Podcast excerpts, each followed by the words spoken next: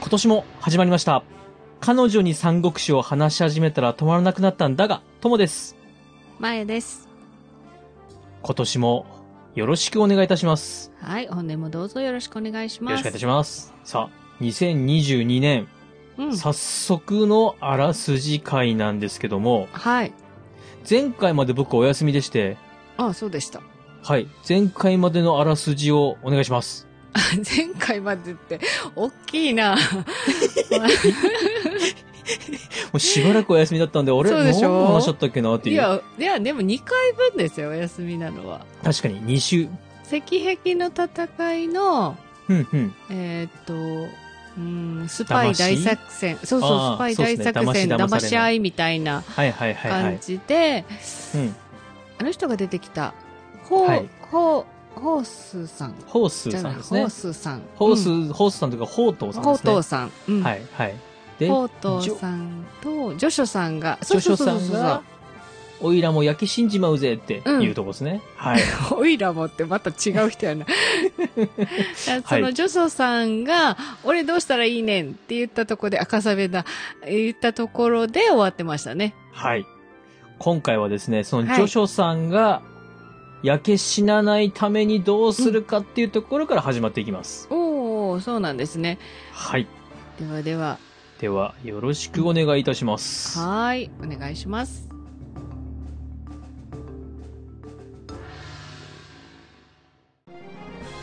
彼女に三国志を話し始めたら止まらなくなったんだが。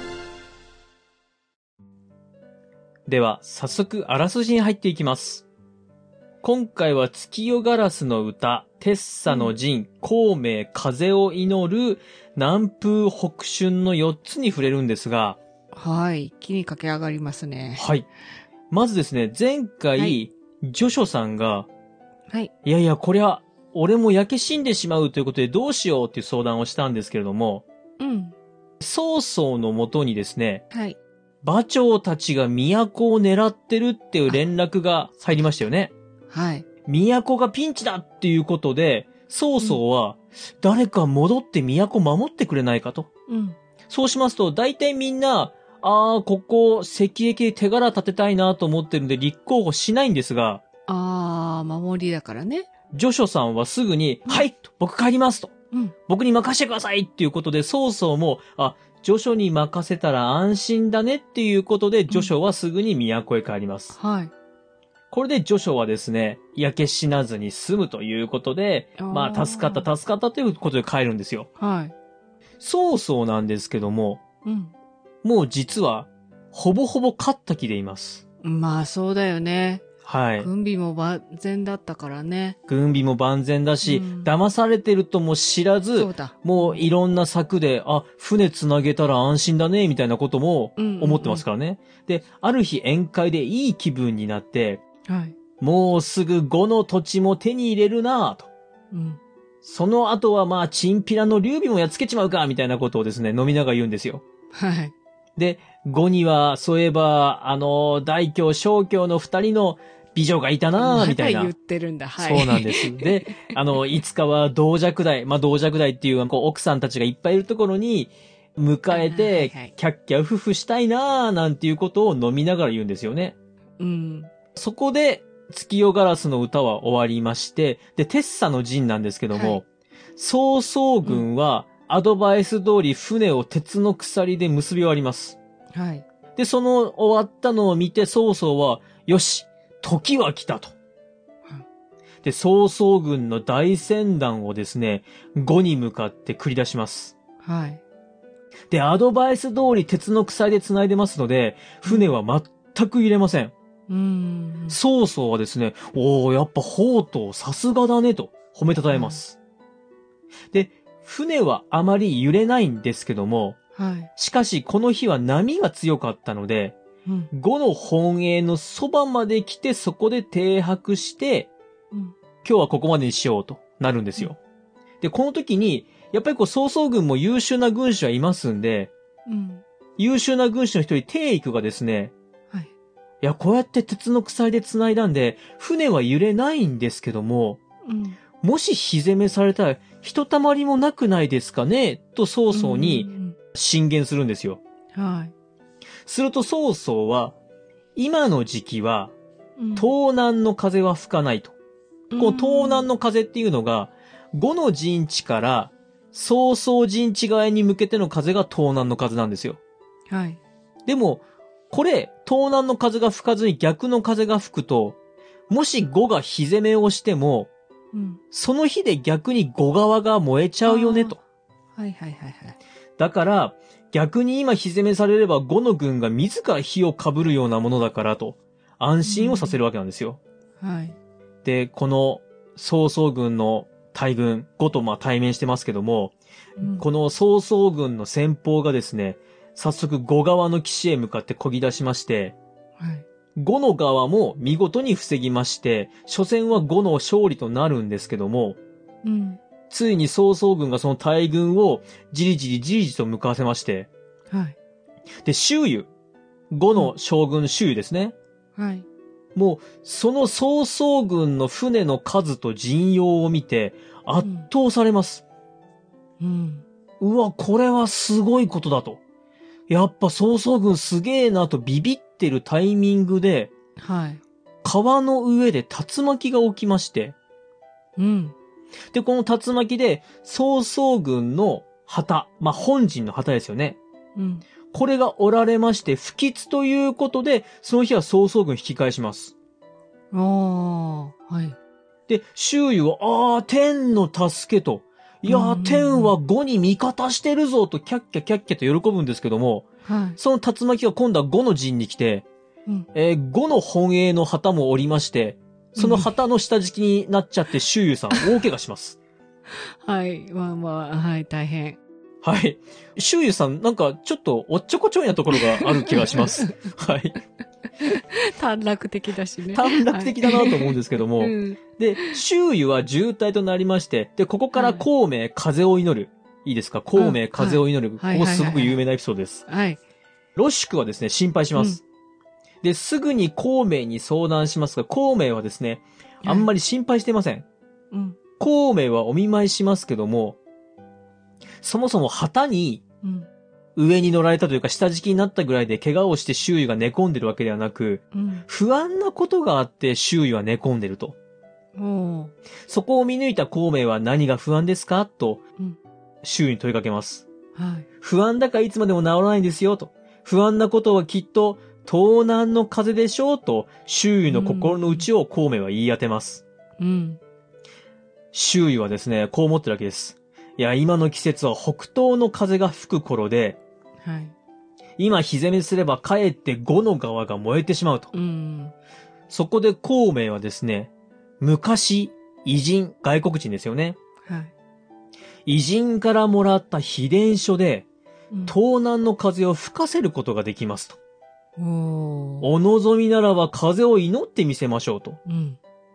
しかしですね、これは現在で言うとこの偏西風、まあ、貿易風、この存在を孔明はおそらく知っていたんだろうと出たんだよね。はい。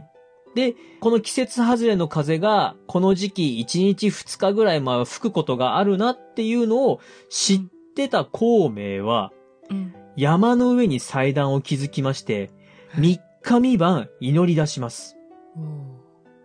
ただですね、この3日三晩祈り出す前に、ロシュクに対しまして、私はこれから3日三晩祈りますが、うん風が吹き始めたら、作戦通り敵へ攻めかかるよう、周遊さんにちゃんと言っといてくださいねと伝えます。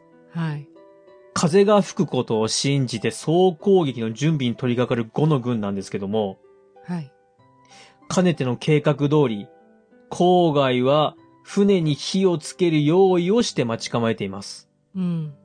郊外は自分が裏切るんだよっていうことを曹操に伝えて、はい。、で、裏切りに向かう船で火をつける作戦なんですよ。うんうんしかし、なかなか風は吹きません。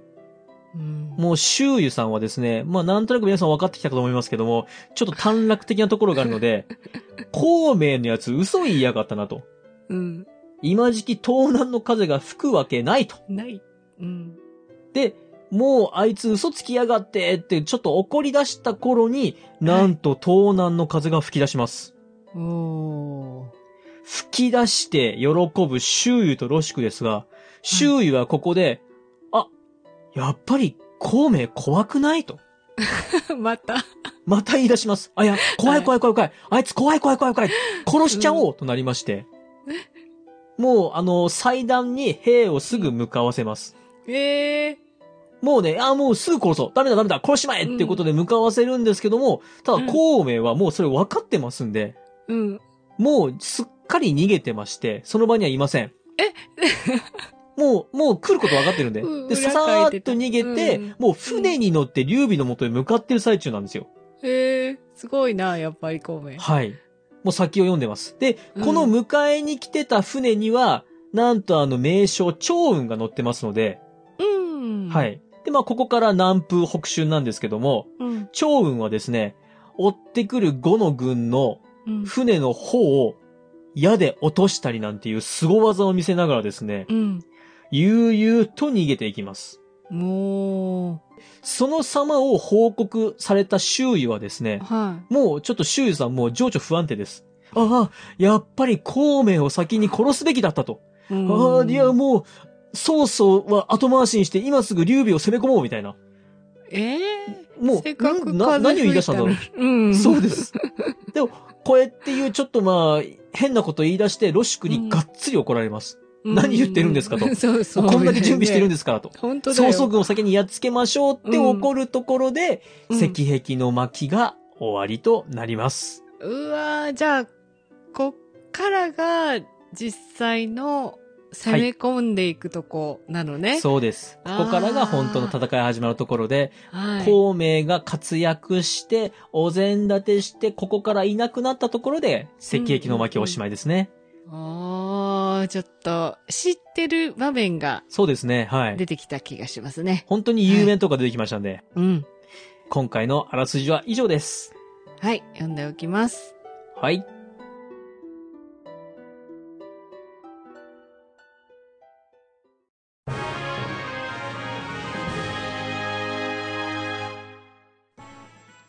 エンディングです。今回で石壁の巻がおしまいとなります。終わりましたね。はい。次の巻からは本当にまあ石壁の戦いが始まって、そう、なんかこういうパターン多いですよね。孔明の巻の時は、あれ孔明出てきたぐらいで終わって、今度は、はいはいはいあこれから戦いなのに、石壁の巻が終わるのねって感じですね。もう引っ張る引っ張る、ねえあの、 もう回答は CM の後でみたいなそ感う、じでそすんなね。感じで すね。はい。まあまあ、あの、次のうん。巻もですね、ついに劉備がその本性をチラチラ出し始める面白いとこなのでう、ん。はい。ぜひ、引き続きよろしくお願いいたします。はい。ではメールアドレスお願いします。はい。皆さんからのご意見、ご感想をお待ちしております。メールアドレスは数字で359。アルファベットで GADA。三国だが、アットマーク Gmail.com。エピソードの概要欄にお名前だけで送れるメールフォームもございます。また、ツイッターをされている方は DM でも結構です。感想は、ハッシュタグ、三国だが、三国を漢字、だがをひらがなでつけてつぶやいてください。お待ちしております。はい。では、また次回お会いしましょう。バイバイ。拜拜。